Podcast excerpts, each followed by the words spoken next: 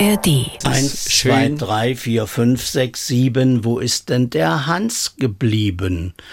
Den vermissen wir doch gar Steckt nicht. er denn im Butterfass? Ei, ei, ei, was ist denn das? Ein In- in Bauer trieb mit einer langen Rute ein Rudel Gänse auf den Markt zur Stadt. Er ging wie, wenn man es eilig hat, und schlug recht unsanft auf das Vätervieh. Reicht das dir schon? Es reicht mir, es klingt super, aber die Das ging ja Pointe- nur ums Ansprechen. Ja, und was, was passiert dann? Die, Äh, rechte, und die ganz recht rechts doch- aus Vätervieh. Müssen wir mal von vorne anfangen. Nee, Lass uns mal reden. Aufgefallen, der Kulturpodcast von MDR Sachsen. Der Duden gilt für Sprachpuristen in ihren Schützengräben als geradezu gottgleiche Institution, der Hort der Wahrheit der Sprache schlechthin. Wenn es unser Sächsisch jetzt als Buch in den Duden-Kosmos geschafft hat, dann darf das doch zumindest als eine Art ja, Ritterschlag gesehen werden. Gesorgt dafür haben die Autoren Gunther Böhnke und Peter Ufer, die Sie beide aus unserem Programm gut kennen, mit dem Buch Sächsisch von Motschegipschen und Dicknischeln. Und beide sind jetzt da, also nicht Motschegipschen und Dicknischel oder vielleicht doch, weiß ich nicht genau. Jedenfalls meinte ich Gunther Böhnke und Peter Ufer hier für den aufgefallenen Podcast, den es natürlich in der ARD-Audiothek zu hören gibt, in diesem Falle als eine Art Weiterbildung für Freunde der Hochsprache. Herzlich willkommen, so viel Vorrede. Gunther Böhnke, Peter Ufer. Guten Tag. dass wir hier sein dürfen. Und ich entscheide mich dafür, das Mutschi-Kippchen zu sein. Sehr freundlich. Und äh, was war das andere? Das Dicknischel, so steht das auf dem Dicknischel, Titel ja, das des ist Buches. länger als 25 Sekunden her. Muss ich mir nicht mehr merken, hat der Arzt zu mir gesagt. Ach so, das, Ja. das dürfen Sie. Unter 25 Sekunden müsste ich ihn wieder konsultieren, also wenn, wenn, so wie jetzt, wenn Sie was sagen. Und äh, es sind noch nicht 25 Sekunden um und ich weiß es nicht mehr, sollte ich ihn wieder aufsuchen. Ansonsten kann ich ganz ruhig bleiben. Das war jetzt der versteckte Hinweis, dass ich nicht so doofe lange Fragen stellen sollte. Das war gar kein Hinweis, das war nur, Sie wissen doch, der Sachse neigt zum Schwatzen. Und äh, Dafür worüber schwatzt man in meinem Alter? Natürlich über die Gebrechen des Körpers und des Geistes. Können wir das Thema wechseln? Bitte. Das wäre gut. Fände ich schön. Sächsisch Wörterbücher. Äh, Sächsisch Wörterbücher gibt's schon etliche. Was Sie geschrieben haben, ist mehr als ein Wörterbuch. Worin genau unterscheidet sich Ihr Sächsisch-Buch von Sächsisch-Wörterbüchern? Also es gibt ein großes Werk, Sächsische Wörterbücher, das ist von Herrn Bergmann. Äh, die haben ja damals an der Universität in Leipzig schon in 20er Jahren angefangen, ähm, Wörter, sächsische Wörter in ganz Sachsen zu sammeln. Dann ist leider dieses Werk im Krieg Teile davon verbrannt. Alles. Und, oder alles Alles sogar. ja. verbrannt. Und dann hat also Herr Bergmann weiter geforscht mit seiner ganzen Gruppe da an der Uni. Und da gibt es das Volkswörterbuch und das ist eigentlich die Bibel. Es gibt auch ein großes dreibändiges Werk äh, der obersächsischen Mundart. Und das ist eigentlich, davor verneigen wir uns nach wie vor, weil das ist wirklich wissenschaftlich tiefgründig äh, und für jeden, der sich mit sächsischer Sprache beschäftigt, eigentlich die Orientierung.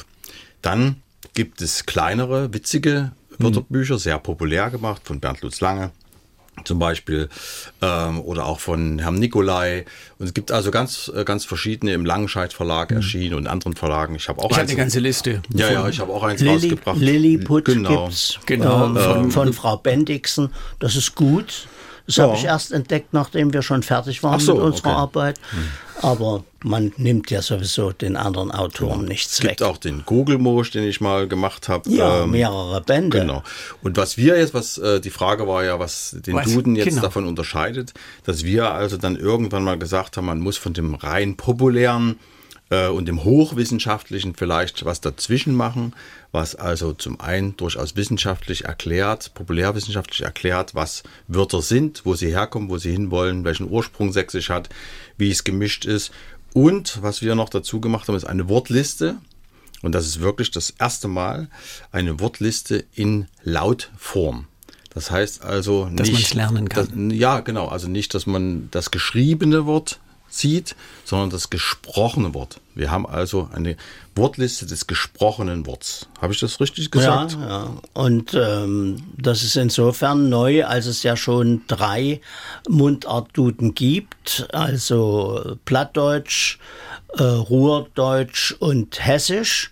Und irgendjemand vielleicht bayerisch äh, kommt vielleicht Genau. auch noch Und, und vor Wiener, uns. Wienerisch gibt's auch noch? Ja, und ähm, dann kam jemand auf die Idee, es könnte noch andere Dialekte östlich äh, äh, der Bundesrepublik geben, der alten Bundesrepublik, muss ich natürlich sagen.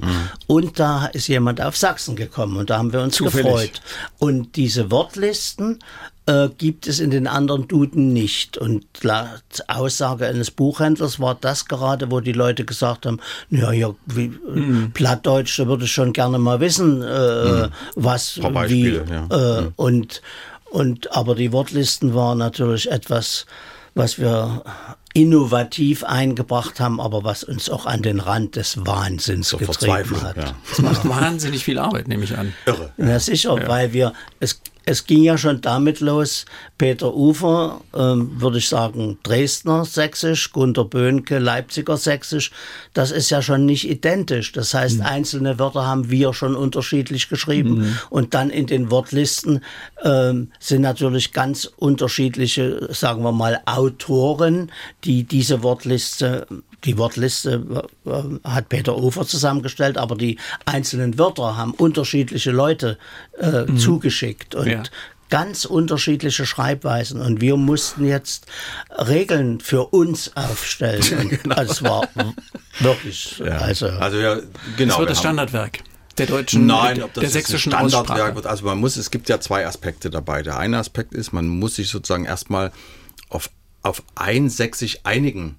Das heißt also, es Mhm. gibt ja 20 Sprachregionen in Sachsen äh, oder über 20. 21. 21, um genau zu sein. Äh, Und wir haben uns sozusagen auf den auf Kernsachsen konzentriert, also auf das Dresden, Leipzig, Chemnitz und dort wieder gesagt, es gibt zum Beispiel eine Regel, die heißt, am Ende eines Wortes, also jetzt zum Beispiel muddeln, ist, fehlt das E am Ende, weil das wird das verschluckt der Sachse. Ja. So. Und jetzt musst du also die vielen, vielen Verben also immer mal das E eliminieren. Äh, oder wir haben uns darauf geeinigt, dass es in, beim Sprechen kein Z gibt, sondern ein DS. Alle Worte mit Z mussten also jetzt in Z. DS, außer bei Polizei, da haben wir es gelassen, da haben wir auch das P gelassen, weil Polizisten auch vorne hart sind. Ähm, Aber nicht, nicht immer in der Sprache. Polizisten? Ne, nie, in, nie in der Sprache, aber auf der Straße. so. äh, und das ist äh, das, also wir haben uns selber Regeln aufgestellt. Die Wörter, die wir hatten, sind ja die Wörter, die über jetzt 15 Jahre uns äh, die Sächsinnen und Sachsen eingeschickt haben bei unseren Aktionen, die wir mit dem Mitteldeutschen Rundfunk ähm, gemeinsam gemacht Wort des werden. Jahres. Wort des Jahres. Und darauf haben wir uns erstmal sozusagen konzentriert und dann mussten wir das quasi in dieses Sprachsächsisch übersetzen. Und da haben wir teilweise wirklich nächtelang daran gearbeitet. Und dann gibt's Geschichten dazu. Ja. Erklärgeschichten für Menschen, die sich unter Mutschekiebchen jetzt erstmal nicht viel Naja, vorstellen für- können. Naja, gut, Mutschekiebchen geht vielleicht noch, aber Für jeden Buchstaben gibt's eine kleine ähm, ja, Glosse oder kleine Geschichte. So anderthalb Seiten sind das. Und das haben wir sozusagen immer mehr oder minder abwechselnd gemacht. Also jeder hat 13 Buchstaben. Und ähm, ja, dann gibt's noch drei Zeilen zu jedem Buchstaben, was an diesem Buchstaben besonders wichtig ist. Und ähm, diese kleinen Geschichten sind auch ganz unterschiedlich geschrieben. Äh, Peter Ufer hat das eher distanziert, die Sprache betrachtet, während ich ähm, auch so setze, wir, wir sind damals als Kinder m, damit so umgegangen oder so, also ziemlich persönlich. Und da habe ich am Anfang gedacht, na, ob das geht. Und die Duden-Redaktion, die auch überhaupt sehr offen war unseren Vorschlägen gegenüber, hat gesagt, warum nicht, sind halt zwei unterschiedliche Schreibweisen. Muss man natürlich nur immer drunter schreiben, wer wer ist. Genau.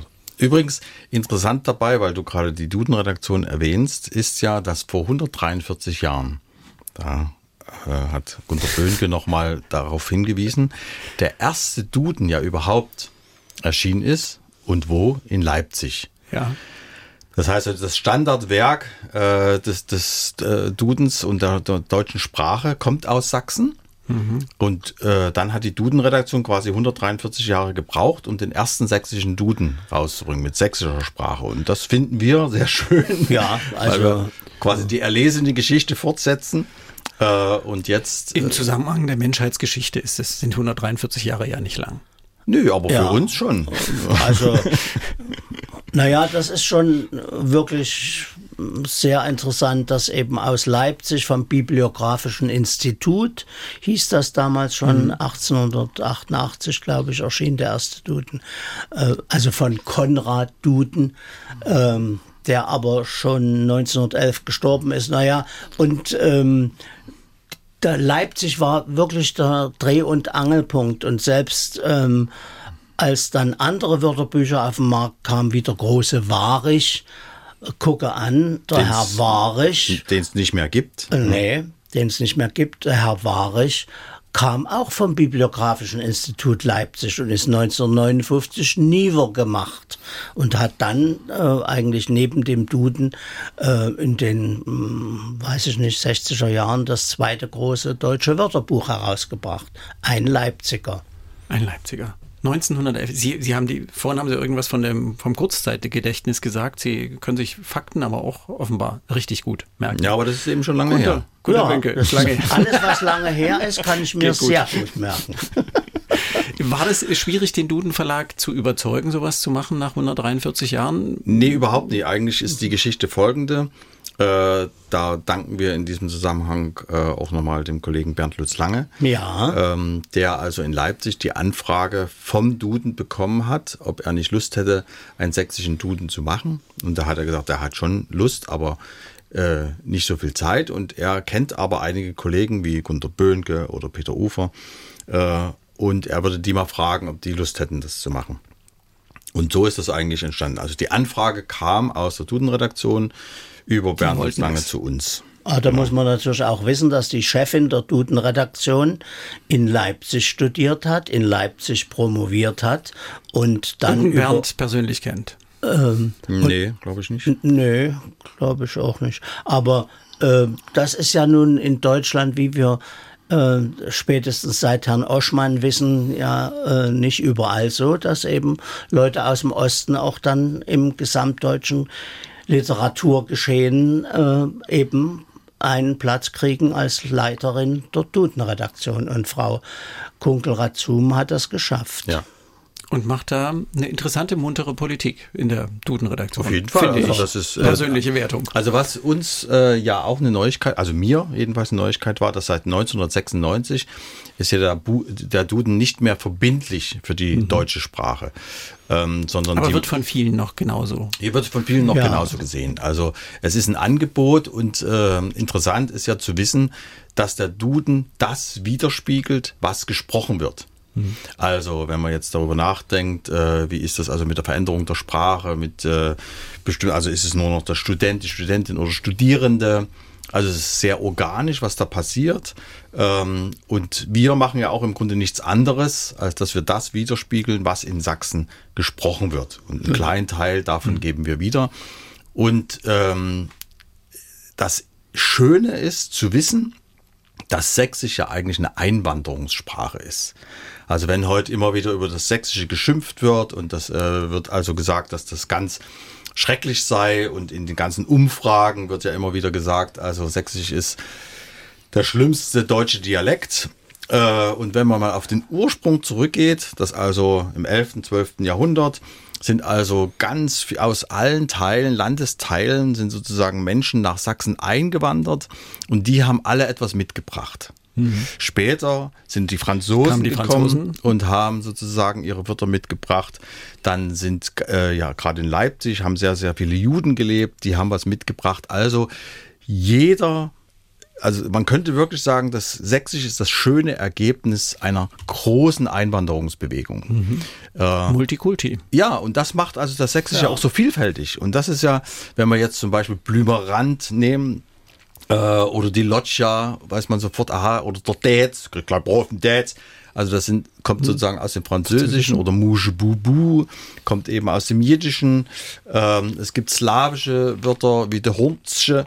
Äh, und das ist doch, also das begeistert mich auch so, Ja. dass äh, wir eine Sprache sprechen, die sehr, sehr vielfältig und wunderbar äh, ist. Und es gibt also Einwanderungswörter und es gibt natürlich auch Auswanderungswörter, Exportwörter, also wie zum Beispiel die Dämse, wo die in London sagen. Ja. Sie fließt bei uns. Ja, und, aber das, Die das. Wort Dämse, das weiß vielleicht nicht jeder Sachse, aber ähm, viele wissen es schon, ist ja entstanden, als vor 1500 Jahren die Sachsen mit den Angeln und äh, Jüten nach Britannien übergesetzt sind und dort von Süden her auf die Insel gewandert sind und das sächsische Heer kam an einem späten Augustnachmittag, die Sonne drückte hinter den Wolken an einen breiten Fluss und die Soldaten steckten ihre Speere in den Ufersand, nahmen die Helme ab und sagten, oh, eine Dämse. Und so heißt der Fluss heute noch. Wunderbar.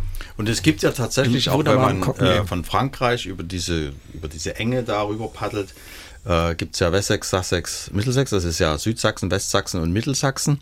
Ähm, das ist tatsächlich, also, aber das ist eine andere Geschichte. Das waren andere Sachsen, die damals auch ähm, von den Wikingern äh, überfallen wurden. Aber, oder wenn man in Hyde Park geht, gibt's äh, das Albert Memorial und da ist das sächsische Wappen dran. Also man sieht überall ist Sachsen. Ja. Überall ist Sachsen. Wunderbar, danke für diesen Ausflug. Ich muss jetzt nochmal so eine Spielverderberfrage stellen. Eben, wir sprechen, ich habe mehrfach Dialekt gesagt, Peter Ufer sagt Sprache, Sie sagen Mundart, Gunter Böhnke. Was Also, ist es denn? Wenn wir daran denken, an die Bildung in der Deutschen Demokratischen Republik, da gab es einen Unterschied zwischen Dialekt und Mundart. Dialekt war quasi der Überbegriff und unterm Dialekt gab es mehrere Mundarten. Das wird heute vermischt. Äh, Mundart und Dialekt wird quasi als dasselbe genommen. Äh, und im Grunde ist das natürlich eine Sprache. Es ist sozusagen eine in einer bestimmten Region gesprochene Sprache. Und ich finde den Begriff Mundart so schön, weil es ja aus dem Mund kommt und Art, wie wir Kunst. auch wissen, ist die Kunst. Und es ist im Grunde die Redekunst ähm, Der Sachsen. der der Sachsen. Sächsinnen. Es ist auch sehr, äh, wie wir vorhin schon sagten, sehr plural, sehr vielfältig. äh, Und ich finde den Begriff Mundart sehr, sehr schön. Und wir sind, wir verstehen uns auch ein Stück als, also es gibt ja ein Artensterben und wir sind im Grunde Mundartenretter. Ja, also das sächsische Wort des Jahres, diese Veranstaltung, äh, die Peter Ufer erfunden hat, wenn ich das mal so sagen Wir waren darf. andere noch dabei. Ja, aber jedenfalls, die hat sich ja wirklich ausgesprochen zum Ziel gesetzt, die sächsische Mundart oder die sächsische Sprache zu erhalten. Deswegen gibt's ja da auch, oder gab's jetzt hat sich ein bisschen geändert, ein äh, Wort, was vom Aussterben bedroht war. Und ähm, ja, ich weiß nicht, ähm, ich denke, die Vielfalt und die Farbe eines Dialektes ist doch das, was eigentlich eine Landessprache erstmal interessant macht. Wenn es keine Dialekte gäbe, wäre doch absolut langweilig, wenn alle Leute wie in Hannover sprechen würden. Das kann ich mir gar nicht vorstellen, wäre ja furchtbar. Ja, Furchtbar. Furchtbar. Und man kann ja ähm, die Heimat immer mitnehmen. Also wenn man so in der Gusche hat, und wenn man so quatscht wie wir, dann ist man auch in Australien letztlich noch zu Hause, weil man hat die Ja. Heimat mit Ja. dabei. Ja.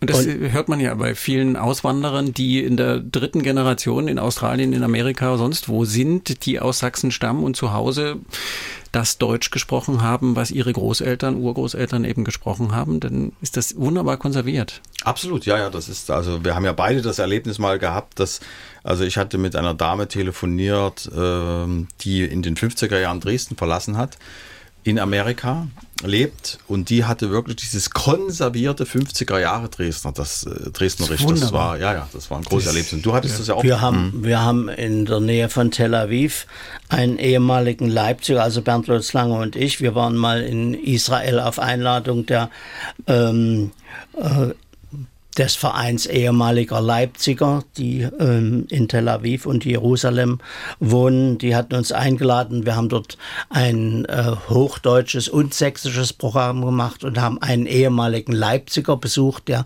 noch 1938 geschafft hat zu fliehen.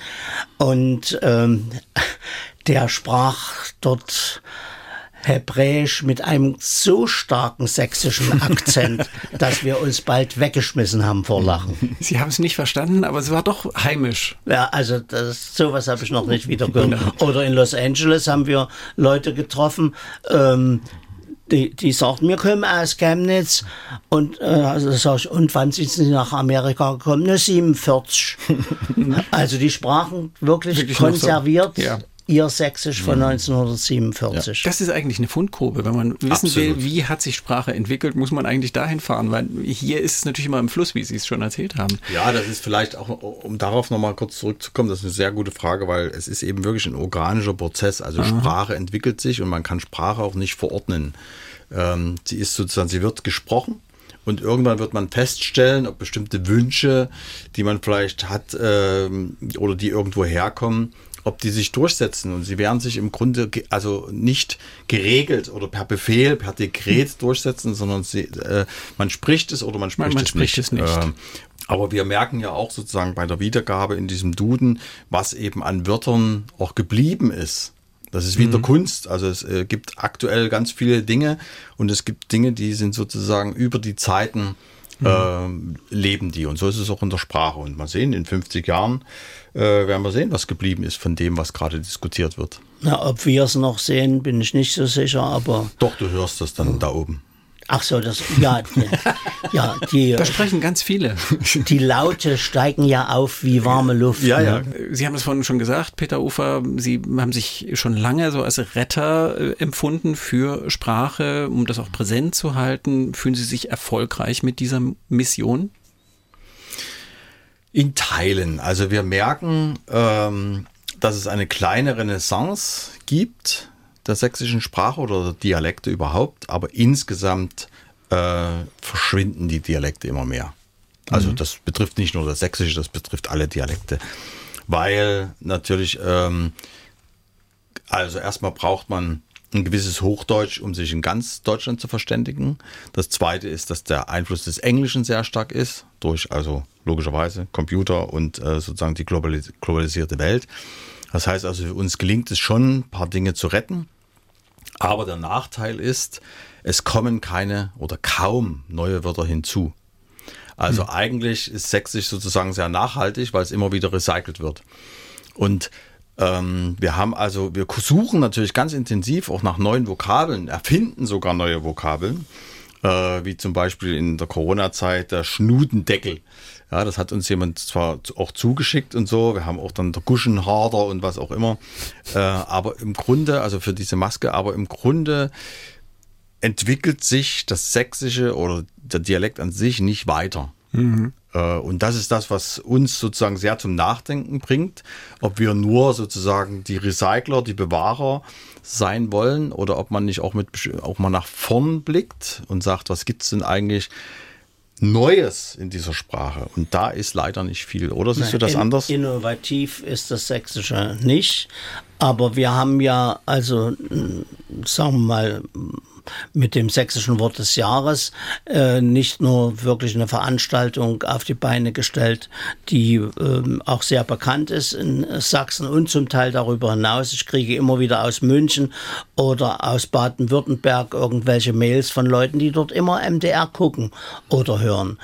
Ähm, aber wir haben zum Beispiel, also die Akademiker haben ja 1981 das erste sächsische Programm gemacht. Bis dahin war es nicht erwünscht auf der Bühne. Das hing natürlich mit Walter Ulbricht zusammen. Ein Funktionär durfte im Kabarett nicht sächsisch sprechen. Und wir haben mit Dorsachse, Mensch und Midos das erste sächsische Programm auf die Bühne gebracht. Und das ist, wie ich jetzt neulich erstaunt bemerkte, das bis heute am meisten gespielte Programm der Akademiker mit 365 Vorstellungen in sieben Jahren, glaube ich. Und ähm, dann folgten viele sächsische Programme und inzwischen gibt es überall in Sachsen Leute, die äh, sächsische Programme auf die Bühne bringen oder die sächsische Sprache vorlesen oder also mhm da gibt's schon so eine kleine Renaissance. Ja, genau. Und wie sich das weiterentwickelt, also wenn ich meine beiden Enkelinnen angucke, das ist natürlich traurig. Zu der Kleinen habe ich jetzt mal gesagt, nun sag doch mal, nee, das kann ich nicht. Also die können überhaupt nicht mhm. sächsisch. Aber Interessant daran ist ja, dass meine Eltern zum Beispiel versucht haben, mir das Sächsische auszutreiben ja. und ich heute meinen Kindern versuche, das Sächsische beizubringen. Ja. So wandelt sich das. Ähm, wenn ich noch zwei Sachen ergänzen darf. Sächsisch ist deshalb so interessant, weil es auch der einzige Dialekt ist in ganz Deutschland, der als Ostdeutsch identifizierbar ist. Aha. Also wenn man jetzt in Thüringen guckt, da ist ja fränkische Einflüsse, ja. da weiß man nicht ganz genau. Ja, das ist ja so ein bisschen geteilt, entweder sächsisch oder fränkisch. Genau, ja. so, dann, dann hat man Berlin, weiß man nicht, Ost-West-Berliner im Norden, also wenn man genau hinhört, weiß man, kommt da aus Hamburg oder, oder aus Rostock, aber Sächsisch erkennt man sofort. Aber meiner, das meiner Land, das ist auch wahrnehmbar als. Welches? Sachsen-Anhalt? Sachsen-Anhalt? Ja, aber das Mache Eiermann. Ja, aber das ist so eine Misch. Das ist ja, ja so eine Mischung, aber so schon eine sehr spezifische Mischung. Ja, aber, aber, aber man wird also erkennen, wirklich sofort erkennbar, ist immer das Sächsische. Ja, weil der sächsische Einschlag wird dann sofort als eben irgendwie und, identifizierbar genau, wahrgenommen. Und, ja. und, äh, und man wird dann immer sagen, aha, das ist sofort als Ostdeutsch erkennbar. Das ist sozusagen mhm. das Besondere auch an dem Sächsischen. Ja. Ähm, und dann kommt noch, noch was ganz Entscheidendes hinzu. Sächsisch ist schon immer äh, also diffamiert worden. Schon immer. Mhm. Außer, also spätestens seit 1815, also nach, äh, als Sachsen geteilt wurde, mhm. weil Sprache, Kongress. ja, weil Sprache mhm. hat natürlich immer was damit zu tun, wie politisch oder wirtschaftlich stark ist bestimmtes Land. Ähm, und du hast es dann äh, gesagt, dass natürlich in der DDR war es wohl gelitten und die Nazis haben Sächsisch sogar verboten, 1936. Äh, die haben also besonders die Bücher von Lene Vogt, damals sozusagen aus den Buchhandlungen rausgeschmissen, haben natürlich ähm, Bücher verbrannt, wie wir alle wissen, äh, und hat, haben gesagt, dieser Dialekt würde sozusagen den starken Deutschen weich machen und er wäre nicht sozusagen in der kampfesfähig. Lage, kampfesfähig zu sein. Ja. Das war der eine Grund. Und der andere war, dass behauptet wurde, Sächsisch sei Jiddisch, weil in Leipzig ja viele Juden gelebt haben. Mhm. Und dann hat man, die haben natürlich nicht gesagt die Meise oder die, ne, die Mäuse, sondern die Meise, nicht die Leute, sondern die Leide oder bestimmte Sachs, äh, Syntax. Ähm, und darauf wurde begründet, ja. äh, Sächsisch sei Jiddisch und deshalb wurde das verboten. Also wenn man Kulturbolschewismus wurde Lene Vogt vorgeworfen. Genau. Ja, und, ähm, und sie hätte also sp durch Sprachverhunzung die schöne deutsche Sprache äh, zutiefst beschädigt. Und das äh, Eins kann man Lene Vogt wirklich nicht vorwerfen, egal ob es das die sächsischen Klassiker oder die sächsischen Balladen sind. Sie hat ja also von Shakespeare bis Schiller ähm, Dramen im Sächsischen, ins Sächsische übersetzt, aber sie hat nie die Autoren irgendwie lächerlich gemacht. Sie hat auch die Figuren nicht beschädigt in ihrer mhm. Gänze und ähm, ihrem Charakter. Sie hat es nur in unsere Mundart über übersetzt und sehr sympathisch und auch sehr lustig. Also insofern, wenn man auch heute wieder hört, dass das Sächsische immer wieder gedisst wird, wie es heute heißt, ist Sächsisch auch ein Stück Widerstand. Also sowohl damals gegen die Nazis, ähm, heute auch schon wieder. Ähm, und äh, wenn dann manchmal darüber gesprochen wird, dass also in diesem Land sehr viel diskutiert wird, dass sehr viel sozusagen auch in Frage gestellt wird, dann kann man Sächsisch auf der einen Seite sehen als eine Sprache, die irgendwie komisch und merkwürdig und ein bisschen dämlich ist. Und gleichzeitig ist sie aber was ganz anderes, nämlich ein Stück subversiv, doppeldeutig. Ähm, der Sozialismus sieht wissen wir ja alle noch. Genau. Ähm, und insofern diese Doppeldeutigkeit, diese Feinheit, diese ein bisschen Hinterfotzigkeit ist natürlich spannend, weil man mit der Sprache sehr, sehr viel anstellen kann. Vorhin ist schon das Stichwort Bühne gefallen. Dieses Buch, anders als Wörterbücher, würde es ja wunderbar ermöglichen, ein Programm draus zu machen. Wird es das geben? Also ob es ein Programm geben wird, wissen wir noch nicht. Im Moment äh, gibt es aber schon Termine für Lesungen. Mhm. Also wir werden am 27. September noch vor Erscheinen des Buches, am 16. Oktober, äh, am 27. September im Akademikerkeller in Leipzig das Buch vorstellen, den sächsischen Duden. Genau, das ist so eine Art Vorpremiere. Und wir sind mal sehr gespannt, was die Menschen dazu sagen. Wer dann kommt und Günther, Gunther Böhnke, diese Umlaute, hinten einer, vorne keiner, Gunther Böhnke, ähm, schwierig für mich. Ähm, und Peter Ufer, wer, wer die dann ja, buchen Peter wird. ist viel einfacher, oder? Peter Ufer ist sowas von schön. Dabei bin ich ja eigentlich äh, vom Namen her gar kein Sachse, sondern ein Ostpreuße, beziehungsweise ein Norddeutscher. Böhnke heißt einfach nur Böhnchen. Böhnke. Eine letzte Frage. Sie beschäftigen sich ja schon ganz lange damit. Sie haben das vorhin versucht, so ein bisschen in die Mitte zu rücken, den Ansatz dieses Buches, das Sie jetzt gemeinsam geschrieben haben. Aber Sie sind natürlich beide Humorfachkräfte. Kommt damit das Sächsische aus dieser Schmunzelecke raus oder wollen Sie es da überhaupt rausholen? Hm. Eigentlich nicht, aber wir wollen es auch nicht hinstellen. Ja, also ähm, Schmunzelecke äh, ist ja nichts Schlechtes, ja.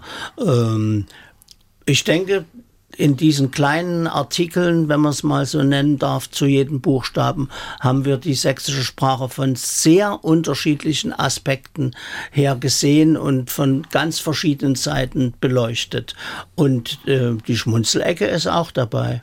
Ja, aber eben nicht nur. Ja, weil das, nur, ist, das ist ja das Interessante, dass ja, auch wenn man mal sich Filme anguckt oder äh, Kabarett, das immer sozusagen der Dämlack ist dann am Ende immer der Sachse und das ist. Aber das denken sich Leute aus, die nicht aus Sachsen kommen.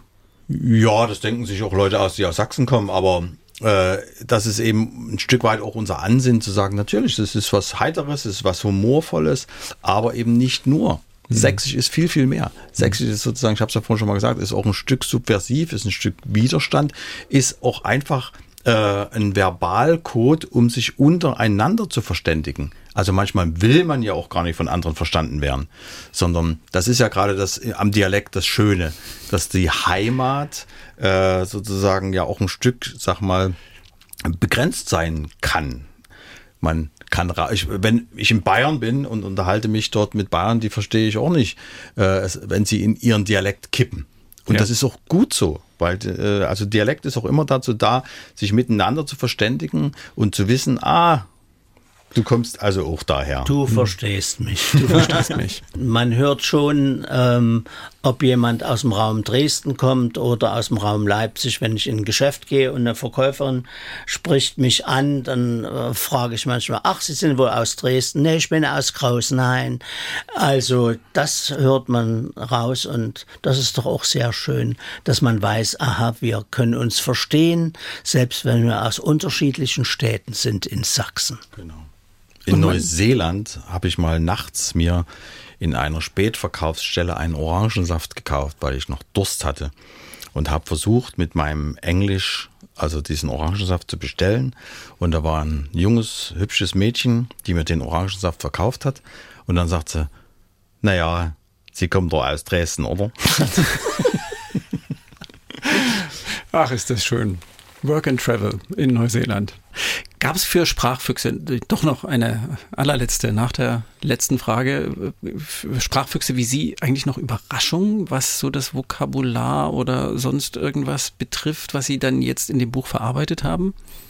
Auf jeden Fall. Also ich weiß nicht, wie dir es ging. Äh, du kanntest die Wortlisten ja eher als ich, aber es sind in diesem Buch, wo vielleicht tausend Wörter in mhm, den Wortlisten ja. drin sind, Also mindestens 20, die ich noch nie in meinem Leben gehört habe.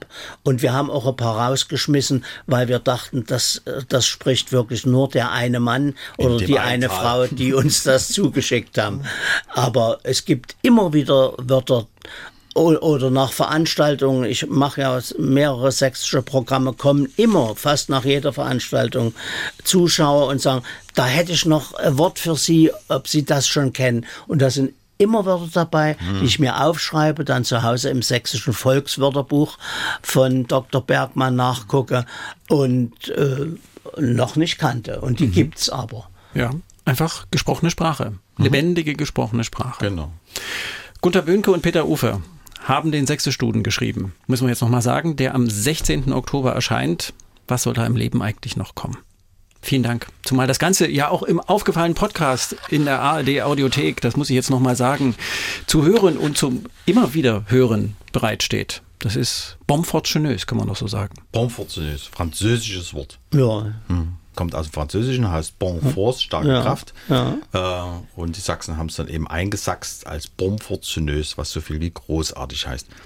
Danke. Das darf Ja. man doch jetzt einfach sagen. Ja. ja. Danke, wir man darf uns. ja jetzt alles sagen. Das ist ja das Ja, die Schöne. einen sagen so und die anderen so. Ja. Und vor allen Dingen beschweren sich ja immer die, die irgendwas sagen, dass sie das gerade nicht sagen Ja, dürfen. ja, Das hier ist darf auch man ja schön. nichts sagen. Obwohl sie es gerade gesagt Ja, ja. Ja. Vielen Dank, Peter Ufer, Ja, wir danken. Gunther Böhnke. Oder viele sagen ja heute, wenn sich jemand bedankt, gar nicht mehr bitte. Und deshalb, wenn Sie sich jetzt bei uns bedanken, sagen wir bitteschön. Aufgefallen. Ein Podcast von MDR Sachsen.